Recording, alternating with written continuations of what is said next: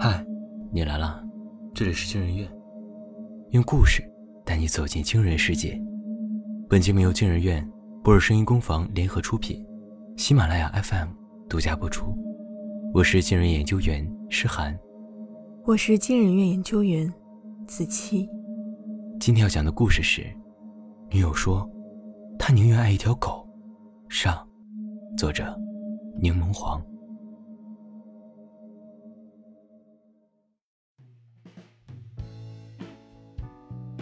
我是一条狗，或许你以为我说的是单身狗、加班狗之类的。抱歉，我不是那个意思，我是真的狗。在我流浪在城市的街头巷尾之前，我也曾是一个人，一个远远算不上成功，但至少光明磊落的人。如果你肯给我一根骨头，我就能给你讲讲我还是人时的故事。这绝对是一笔划算的交易。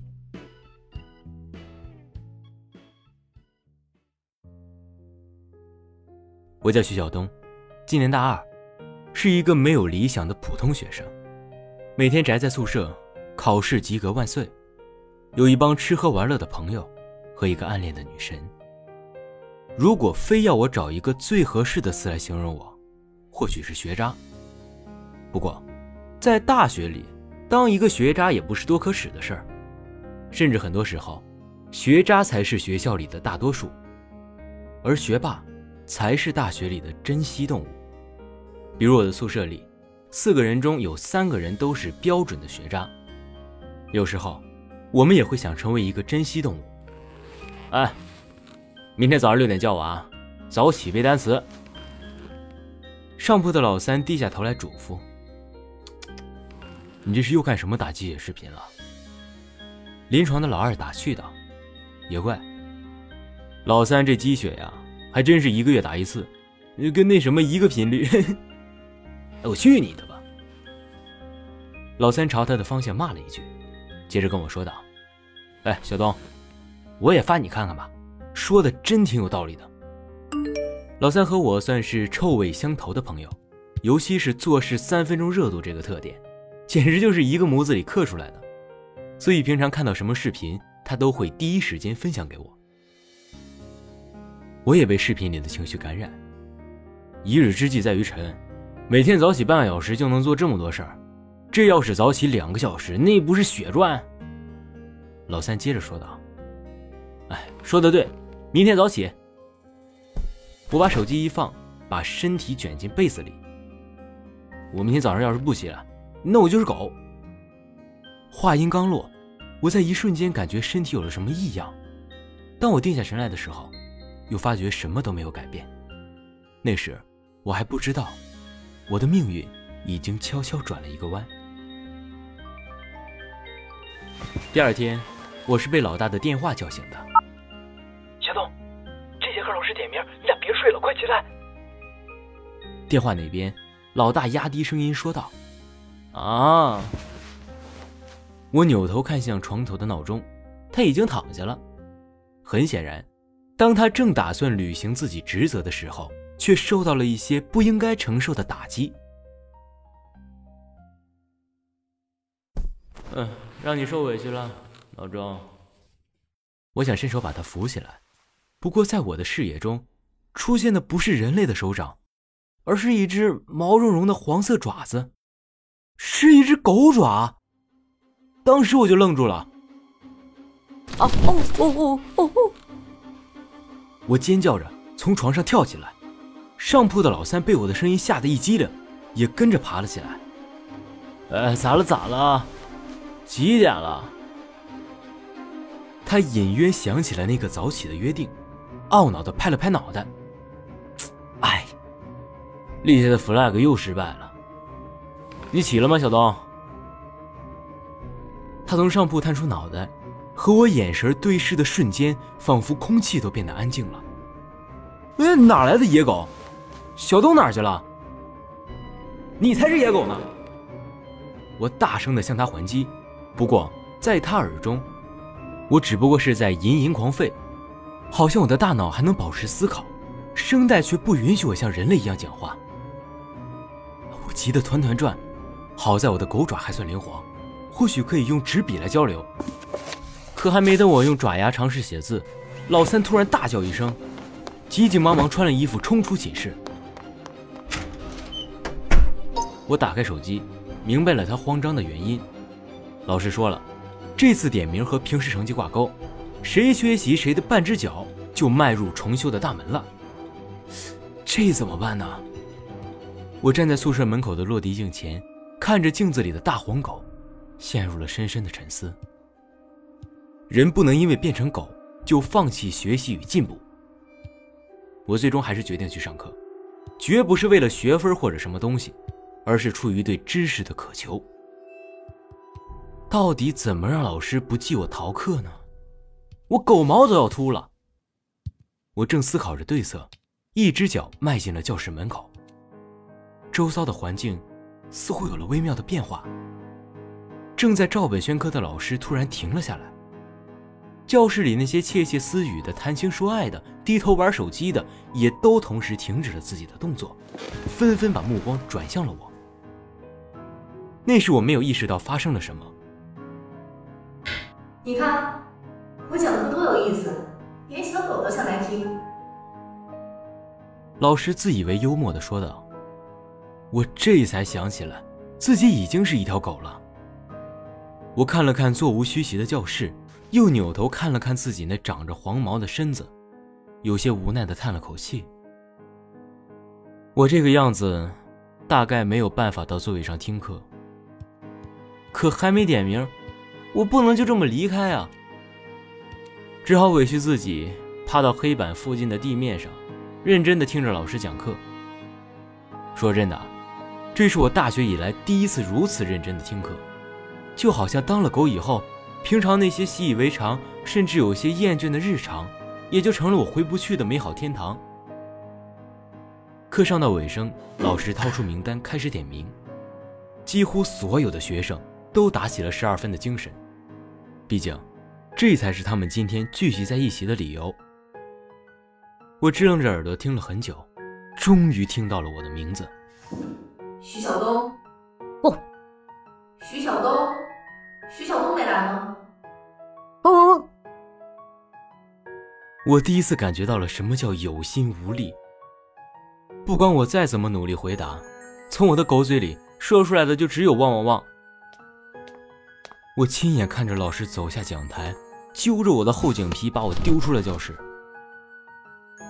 隔着教室破旧的木门，我听到老师说：“徐小东点名三次不在，记旷课。”那天，全校的狗都听到了一只陌生狗的哀嚎。下课之后，老三回到宿舍，被宿舍里几张张贴的大字报给吓了一跳。床上、桌子上、地面上，都歪歪扭扭地贴着几张纸，上面用粗野的笔迹写着：“救命！我变成狗了。”而此时的我还在用嘴咬着笔，艰难地在纸上描述着这一切。徐晓东，老三半信半疑的对着眼前的狗叫了一声：“不。”我赶紧答应。他凑上来看了看我写的东西。然后紧紧皱起了眉头，把自己的电脑键盘递给了我。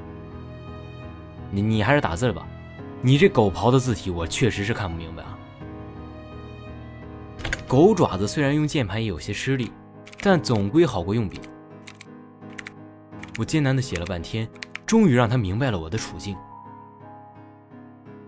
所以说，你昨天晚上立上 flag 说起不来就变成狗，然后还真的就变成狗了。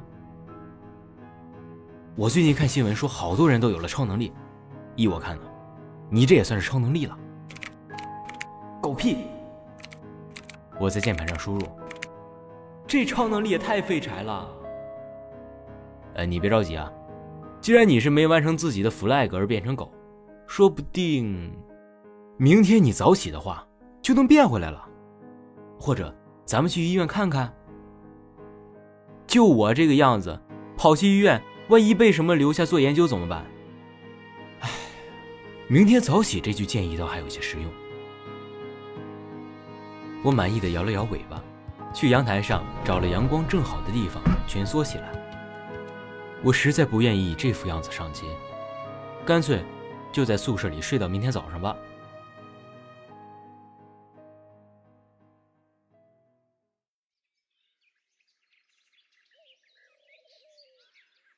第二天太阳刚刚升起，我便睁开了眼睛。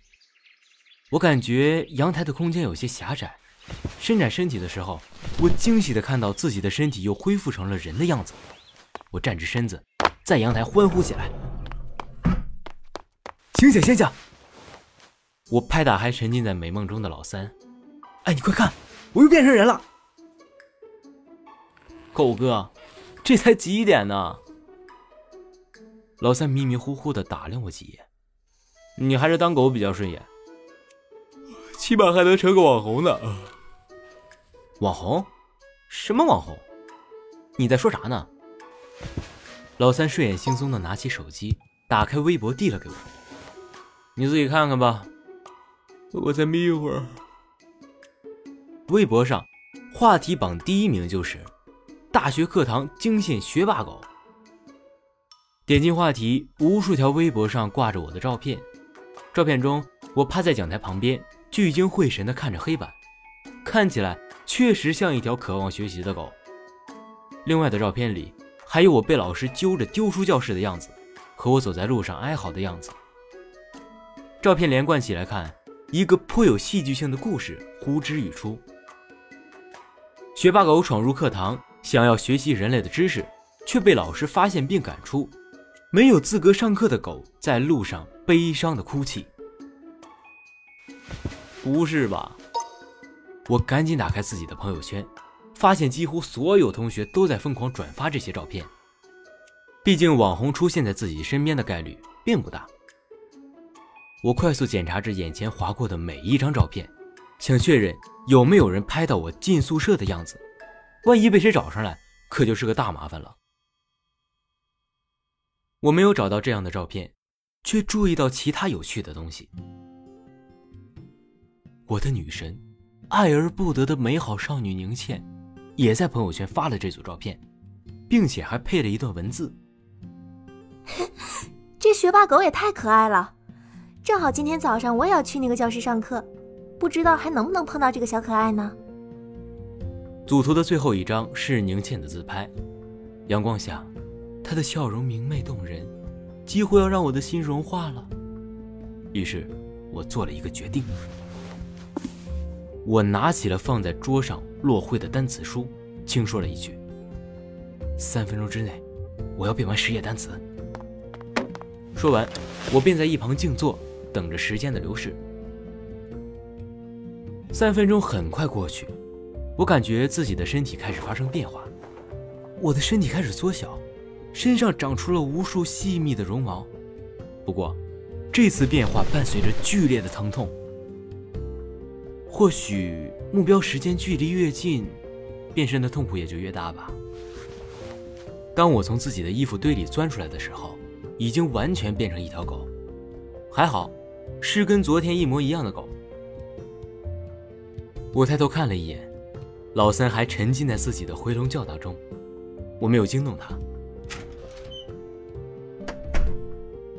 现在时间还来得及，我要赶在宁倩上课之前到他的教室去等着。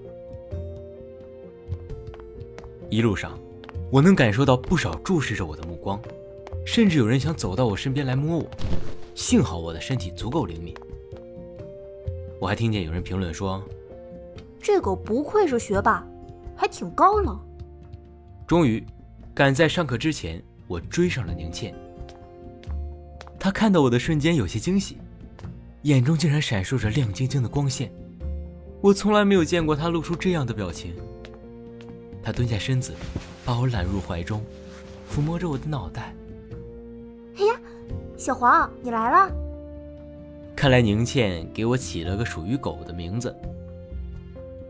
我控制不住自己的心情，更加抑不住我的尾巴。宁倩掏出手机，和我拍了很多张合影，最后。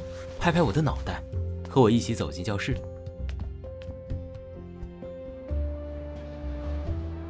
下课时，老三同样的场景又重演了一遍。寝室里，老三才刚刚起床。我去，你又变成狗了！我没理他，拿过单词书便开始背诵，大概花了一个小时，才终于把我立下的 flag 完成，重新变回了人样。朋友，这次玩的够大呀！老三坐在我的身旁，幸灾乐祸的笑个不停。微博上，宁倩和我的合影又一次掀起了一波热度。除了她以外，也有不少人拍到了我走在路上的照片。不过他们都说，学霸狗格外高冷，谁都不让碰，所以抱着学霸狗合影的宁倩就成了话题讨论的中心。这只狗谁也不亲，怎么就是愿意亲近它呢？说不定它是狗主人吧？不是，我听说这还是他第一次跟狗见面呢。说不定上辈子他们是情人呢。最后这条虚无缥缈的猜测，不知为何发展成了一个主流的说法，把另一个话题推上了热榜：学霸狗的前世情人。看着话题下我和宁倩的合影，他亲昵地把我揽进怀中，脸上挂着温柔而开朗的笑容。我的内心深处便浮现出一个声音：我不做人了。